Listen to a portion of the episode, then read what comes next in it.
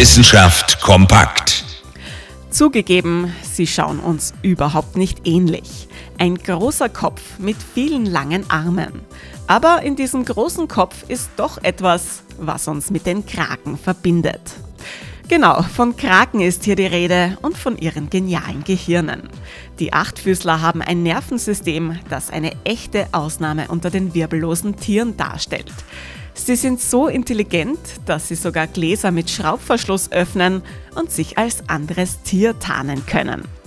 Aber warum sind ausgerechnet die Kraken so intelligent? Ein möglicher Grund dafür? Kraken besitzen in ihrem Nervengewebe viele sogenannte MikroRNAs. Das sind Moleküle in den Zellen, die die Gene regulieren können. Sie ermöglichen unter anderem die Bildung eines komplexen Gehirns. Auch wir Menschen haben viele dieser MikroRNAs, eine Verbindung zwischen uns und den Kraken. Unglaublich, aber wahr. Zwischen uns Menschen und den Kraken besteht eine gewisse Ähnlichkeit. Zwar nicht im Spiegel, aber dafür im Gehirn. Interessante Themen aus Naturwissenschaft und Technik.